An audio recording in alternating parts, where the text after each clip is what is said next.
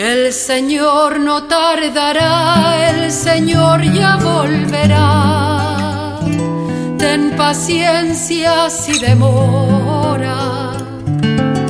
Si no llega por la noche, tal vez venga por la aurora.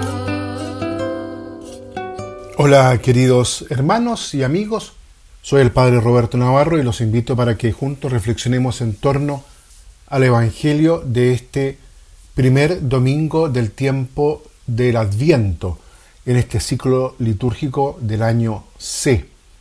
Antes de mirar si lo del Evangelio y recordar cuáles son las características centrales de este tiempo de Adviento, quiero centrarme en algo que es muy sencillo, que es la antífona con la cual se abre este tiempo litúrgico de las primeras vísperas del domingo de Adviento, donde dice la antífona, anuncien a todos los pueblos y díganle, miren, Dios viene, nuestro Salvador. Al inicio de un nuevo ciclo anual, la liturgia, por lo tanto, nos invita a todos como pueblo de Dios a renovar nuestro anuncio a todos los pueblos y lo resume, podríamos decirlo, en dos palabras. Dios viene. Esta expresión en realidad tan corta, tan sintética, contiene una fuerza profunda, una fuerza muy pero muy grande. Lo invito a que podamos mirarlo con cierta detención y a reflexionar en torno a esto. Es interesante que no ocupe el pasado, no dice Dios ha venido, ni tampoco el futuro, Dios vendrá, sino lo dice en presente, Dios viene. Además, podemos comprobar que se trata de lo que se llama en lingüística un presente continuo, es decir, de una acción que se realiza siempre, es decir, está ocurriendo, ocurre ahora y ocurrirá también en el futuro. Es decir, en todo momento Dios viene. En este contexto podemos, por lo tanto, afirmar que este verbo venir se nos presenta a nosotros como un verbo lleno de contenido teológico, es decir, que muestra algo de la naturaleza misma de Dios. Por lo tanto, que la iglesia tenga la tarea, nosotros los cristianos, de anunciar que Dios viene, significa anunciar simplemente a Dios mismo, a través de uno de sus rasgos, por así decirlo, fundamentales, esenciales, que es el hecho de que el Dios que Cristo nos ha regalado, que Cristo nos ha revelado, es el Dios que viene. Adviento, queridos amigos, invita a todos los creyentes a tomar conciencia de esta verdad y de este actuar de un modo coherente. Resuena como un llamamiento saludable que se repite con el paso de los días, de la semana, de los meses. Despierta. Recuerda que Dios viene no ayer, no mañana, sino hoy, ahora. El único Dios verdadero, es decir, el Dios de Abraham, de Isaac y de Jacob, no es un Dios que está en el cielo, que está desinteresándose de nosotros, de nuestra historia, sino que es el Dios que viene. Es un Padre que nunca deja de pensar en nosotros y respetando totalmente nuestra libertad, desea encontrarse con nosotros y visitarnos. Quiere venir, vivir en medio nuestro, permanecer en nosotros.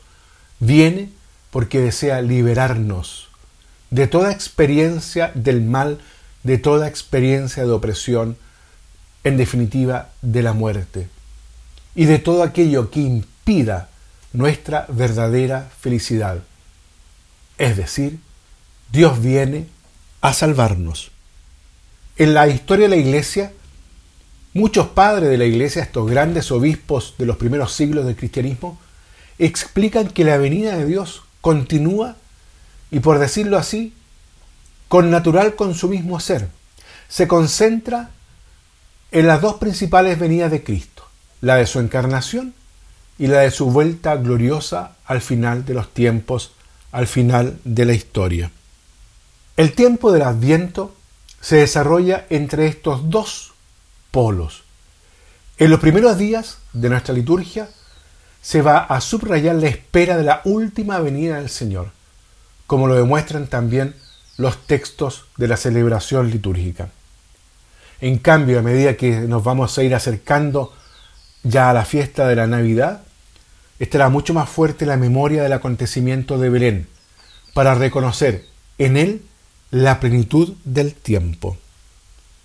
Entre estas dos venidas manifiestas hay una tercera, que San Bernardo llama intermedia o también oculta, y es aquella que se realiza en lo más profundo de la interioridad de los creyentes, y es una especie de puente entre la primera y la última.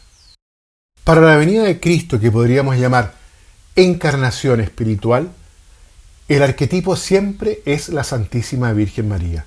Como la Virgen Madre llevó en su corazón al Verbo hecho carne, así cada uno de nosotros, desde lo más profundo de nuestra interioridad y también toda la Iglesia, están llamadas en su peregrinación histórica, terrena, a esperar a Cristo que viene y por lo tanto a acogerlo con fe y en un amor siempre renovados.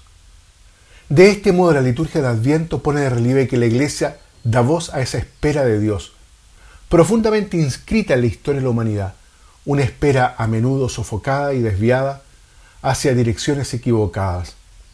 La Iglesia, cuerpo de Cristo, unido a Cristo cabeza, es sacramento, es decir, signo e instrumento eficaz también de esta espera de Dios. De una forma que sólo Él conoce, la comunidad cristiana puede apresurar, por lo tanto, la venida final, ayudando a toda la humanidad a salir al encuentro del Señor que viene. Y lo hace ante, eso, ante todo, pero no, no de un modo exclusivo, con el cultivo de la vida de oración.